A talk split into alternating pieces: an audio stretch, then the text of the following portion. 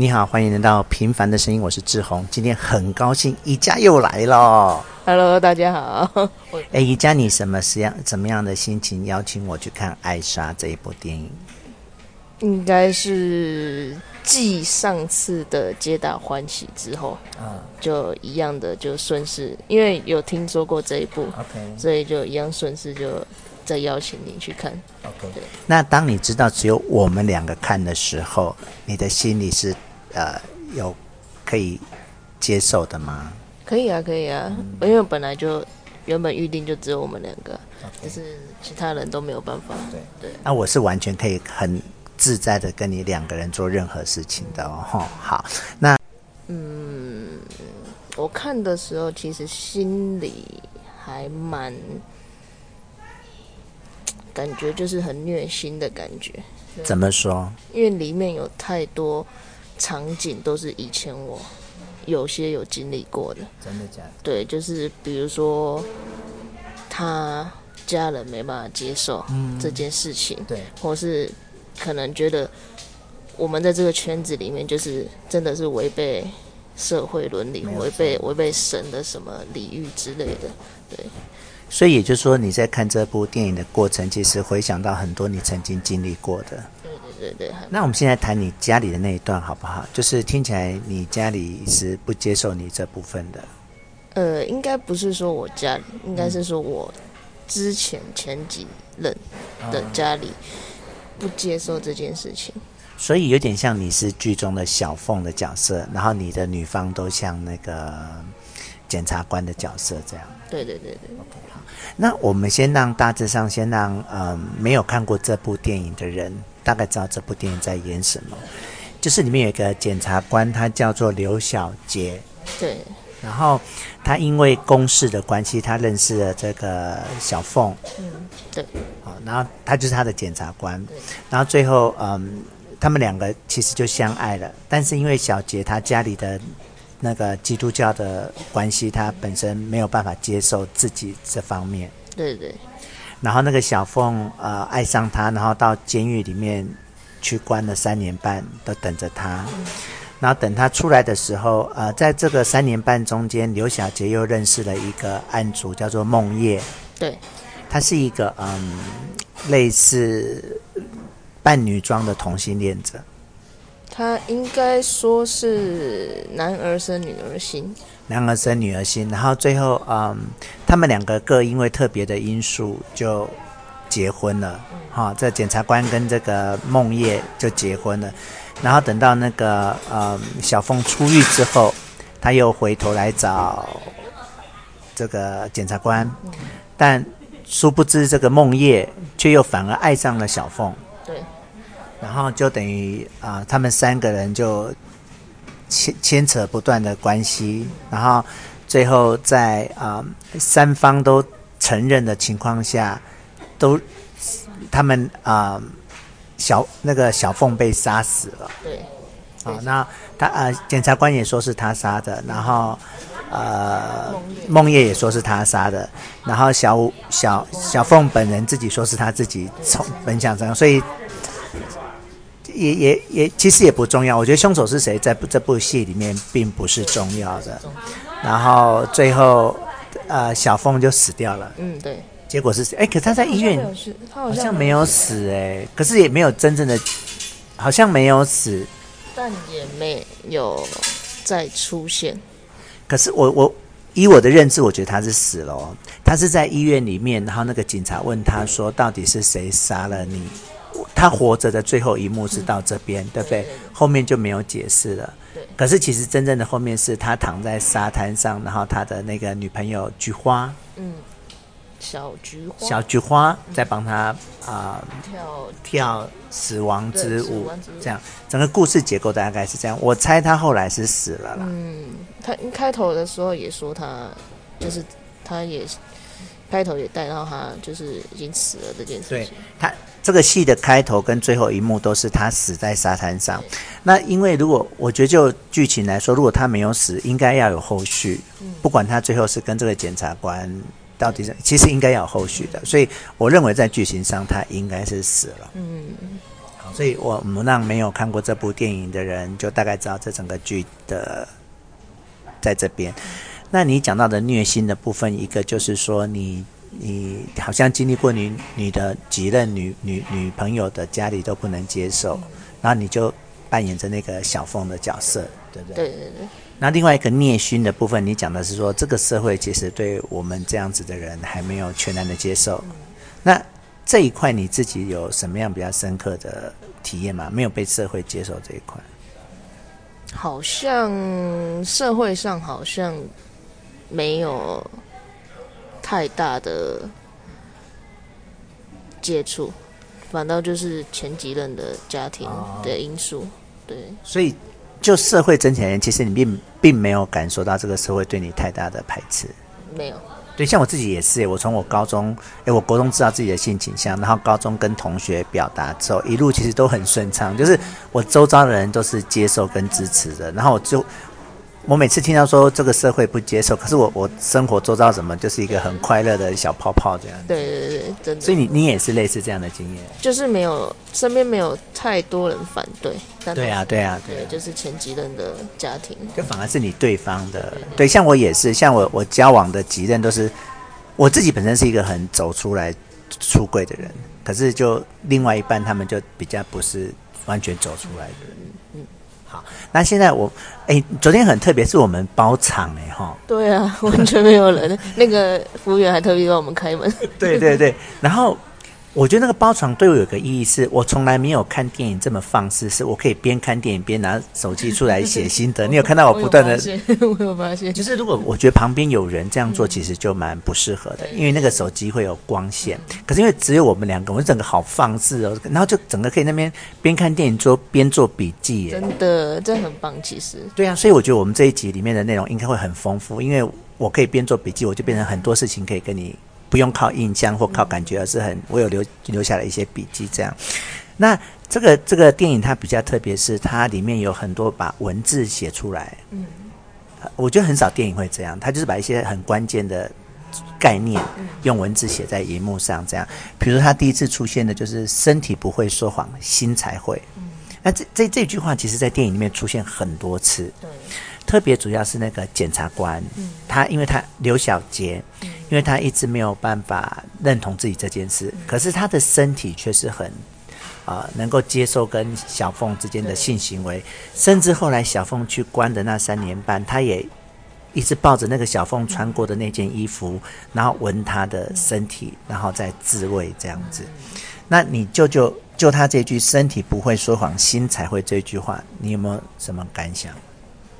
就是有时候人心就是讲出来的又跟心里想的不一样，嗯、但是心里想的又跟实际身体去做的又不一样。对，所以这一句话真的就是说，你到底身体跟心到底哪一个才是诚实的？对。对，或是你本身的说出来的话，对。对，到底哪一个是诚实的？对，我我觉得这句话有几个例子，比如说有时候我们跟有一些人，我们跟他其实没有感情了，然后，可是我们的身体却还是对他有反应呢。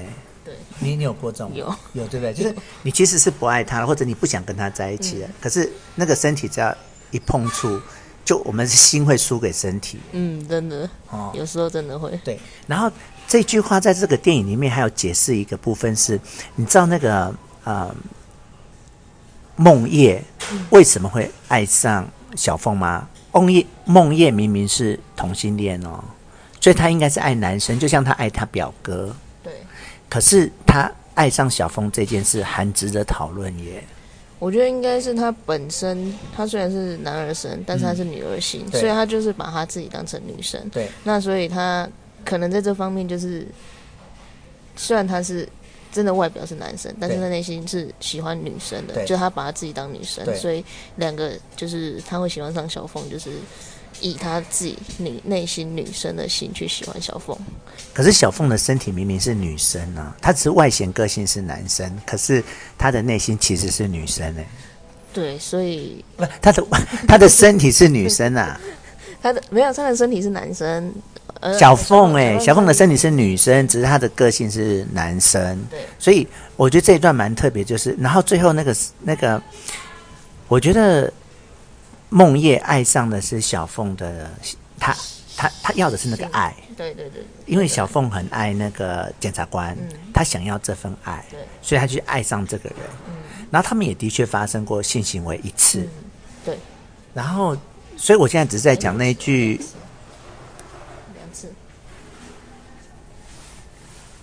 他一次是在床上醉醉喝酒醉一次，一次是后来他们两个，就是梦叶跟小凤讲，有开有讲清楚讲明白，说他喜欢小凤。哦，他们还又做了一次，可那那一次有做完吗？有啊有啊有啊，一样有啊。做完之后那个。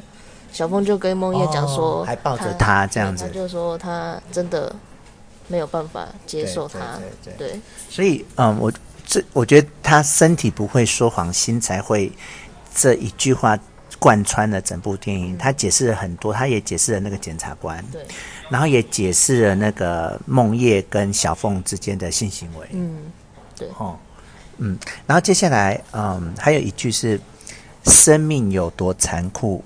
死亡和暴力是最残酷的吗？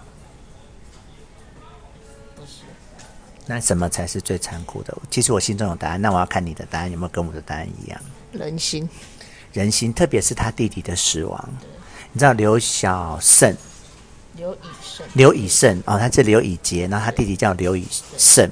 那刘以胜就是呃是个国中男生，嗯、然后爱上他的英文老师。然后，因为他爸他妈妈是基督教的，然后不接受，然后最后刘以胜就选择以跳楼自杀来结束这样。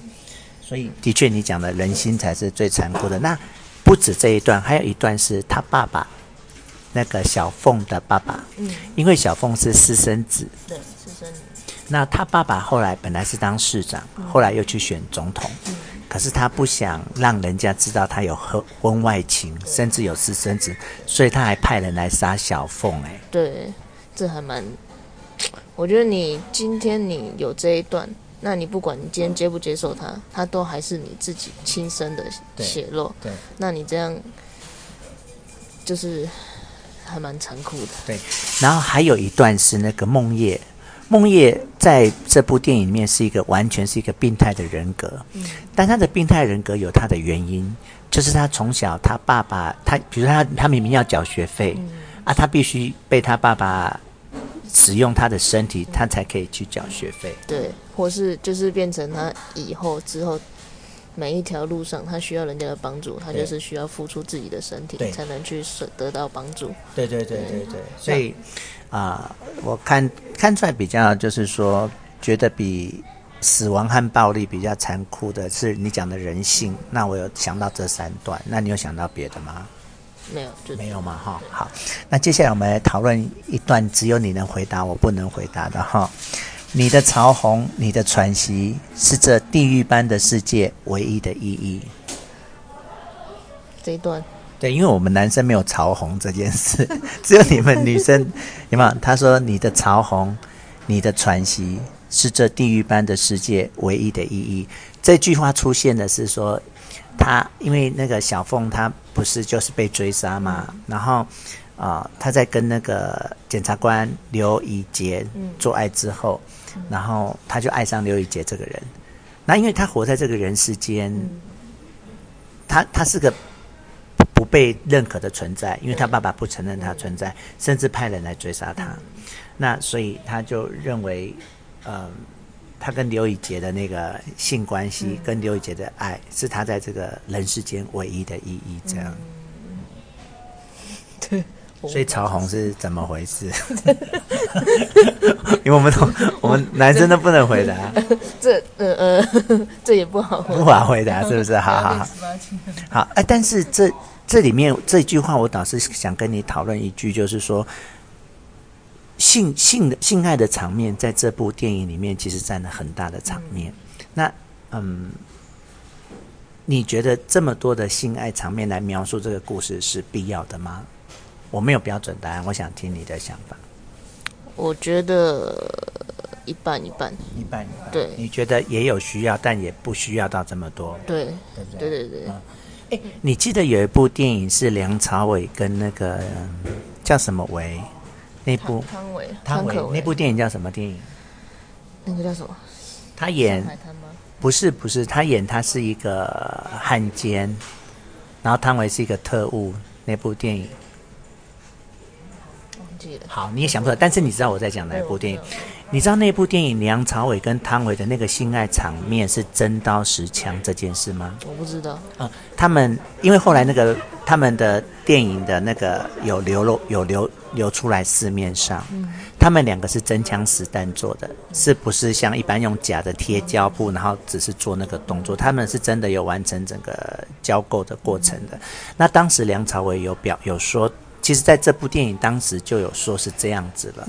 只是后来影片现在才流传出来，啊、呃，他们认为性爱场面在那部电影里面是占着很重要的角色的，因为要解释汤唯为什么会，呃，他本来是国民党的特务，可是他因为爱上梁朝伟，然后才呃变成另外一方的敌人，他等于就变成双面谍。那那个性爱场面的意思是什么事可以让一个女人产生这么大的立场的变化？那部电影性爱场面之所以这么重要，是有它的原因。但我不晓得这部电影这么多的性爱场面有没有它的道理？这样，我觉得。好像没有，就是你觉得没有，对不对？对对，而且特别，我我觉得最让我不舒服的是看那个梦叶跟小凤做爱的那个，是我最不舒服的。嗯，我也觉得蛮蛮惊讶，但是也还好。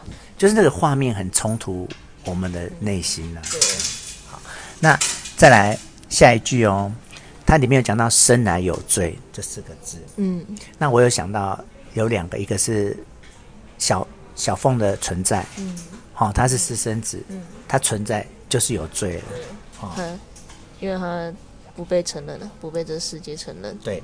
然后另外的，就是讲像刘以胜、刘以杰，嗯，啊，他们也是生来有罪，嗯。然后像梦叶也是生来有罪，嗯，因为他生在那个家庭里面，嗯，他其实，在那样的环境出生，被那样的。方式教育，其实也很难，就是一个正常的人格哎。对，很就是对他影响很大，对啊，所以我觉得“生来有罪”这一句这四个字在片子里面也影射到好多人。嗯。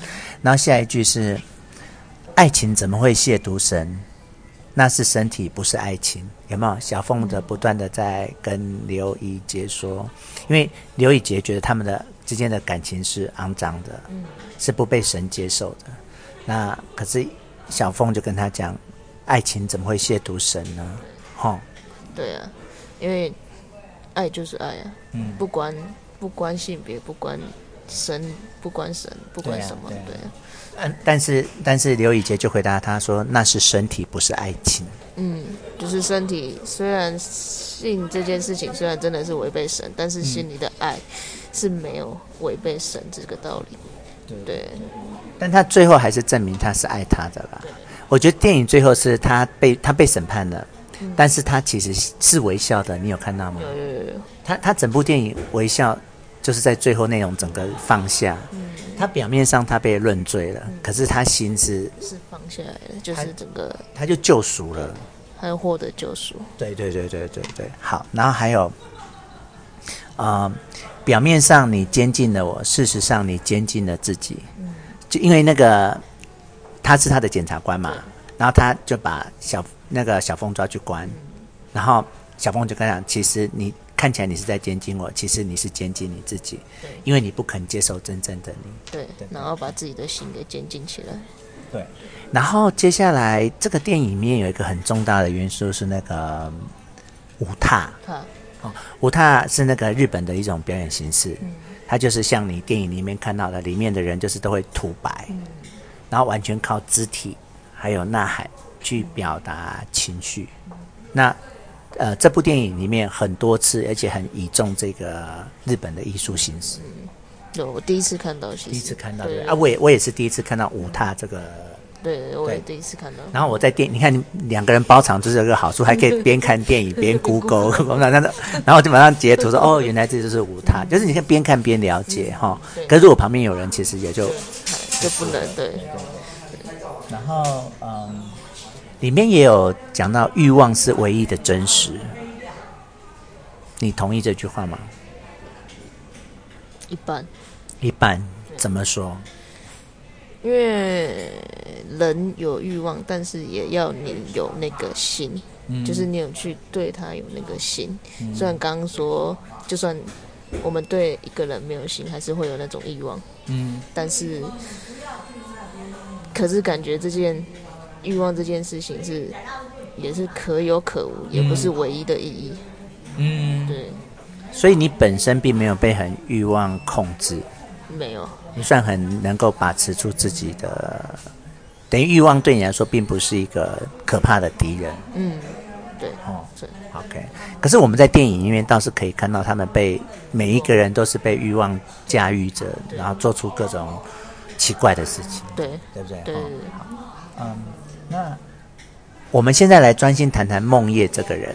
我们现在撇除一切，我们来谈谈梦叶这个人。你你看他一开始。他先去爱表哥，嗯，可是他那个爱其实只是为了要逃脱他那个家，对，他不是真的爱。好，那他后来看似爱刘以杰，但那也不是爱，对，就是为了有个平稳的生活。他只要，因为他他一直就是在找家嘛，嗯、然后他表哥那一块，他自己有讲到说，他有一次表哥玩的太凶，他受不了了，所以他才，因为他他表哥好像就是有点虐待狂。嗯那他是就是太过分了，他受不了了，所以他才打打他表哥，对对对，对不对？然后最后他下一个，他等于是人生一个一个站一个站的在寻找一个自己栖身的地方。他先先找了表哥，后来又找了刘以杰，嗯，好，然后最后他又找了小凤，嗯，他人生就是不断的在寻找一个自己归属、内心的归属，对对，就是其实很可怜的，哈，这样的人，好，那。哎，你知道那个？你知道那个电影里面他表哥的家，你有脑中有没有印象？就是他们做爱的那个房间，还有他表哥的家，就是那种清水模，清水模，然后有灯，然后有床上，嗯，然后摆了很多 SM 那个，有有印象吗？你现在脑中只要想到表哥的家，嗯，就是它是一间民宿，然后我跟阿明在那个。啊、呃，蜜月环岛的时候，我们有去住住过，嗯，嗯。真的，所以我一看，就认出来，认出来，这就是我们去住的那间民宿。然后我当场我就电影院我就拍照，然后传给阿明看，说，哎，这是我们去住过的民宿。那、呃、你没有跟他说，啊，怎么墙上没有那些道具？啊，没有，没有那个，那个当然是戏里面的啦。我只要跟你讲，第一个是他那个，嗯，表哥的家是我们我跟阿明曾经去住过的民宿。嗯、另外，你脑中有没有一场是他们他他在那个？梦叶在做那个时装秀的时候，是在一个一个竹屋，竹子圆圆的竹屋里面，大家坐在里面，那个你有印象吗？它都是用竹子构成的，然后是个圆圆的屋顶。就是他带小凤去的那一场。对对对，对他带小凤、嗯、啊，没有第一场，第一场他带那个刘以杰去看的那一场。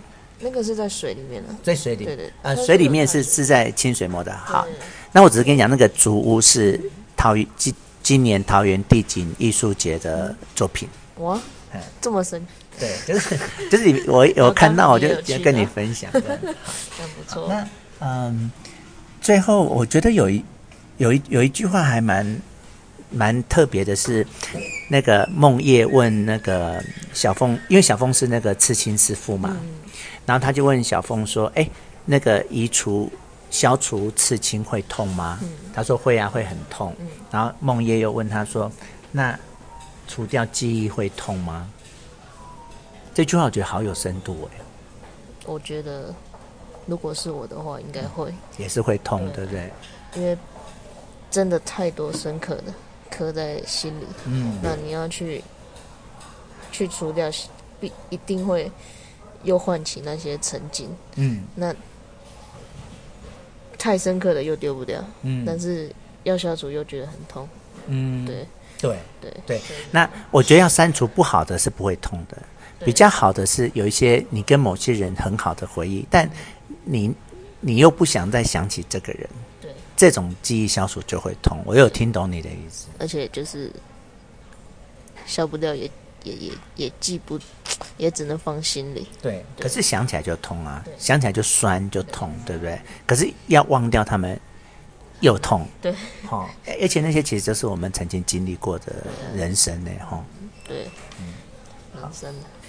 那最后电影，就电影的最后，就是那个他就被刺刺杀了嘛，哈。然后就有一句话，好好好好沉重，然后也很深，是说。生是死的幻象，对，死是生的幻象，有没有？这这句话其实很深奥，哎，很哲学，然后很禅，然后很宗教。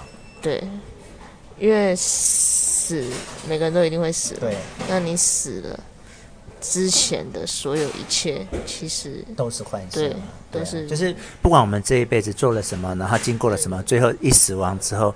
这些全部就是类似幻想，对，这样好吧？嗯，那最后是这个主题曲，我感觉你又喜欢了，对，那节奏真的，对啊，很不错，很不错。这样。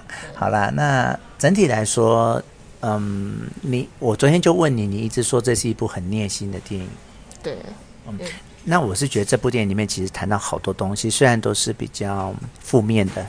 比较黑暗的，比较沉重的，可是它其实就是我们这个社会每个角落正在发生的事。此时此刻，我们两个在录播客的时候，就有人在家被爸爸性侵害，就有人在被爸妈妈不不认同他的性倾向，然后就有人正在寻找下一个栖身之所，像梦叶一样，然后就有人在假结婚。只是为了要自己安定，然后去跟一个不爱的人结婚，很多、哦。现在只是说把它这么多次集中在九十分钟看，就很沉重 呀，对，对不对？哈，很很重视。对啊，对啊。那我还是很谢谢你找我去看这部电影。那谢谢你愿意一起去看。好，祝你上班愉快哦。你也是，好，拜拜。拜拜。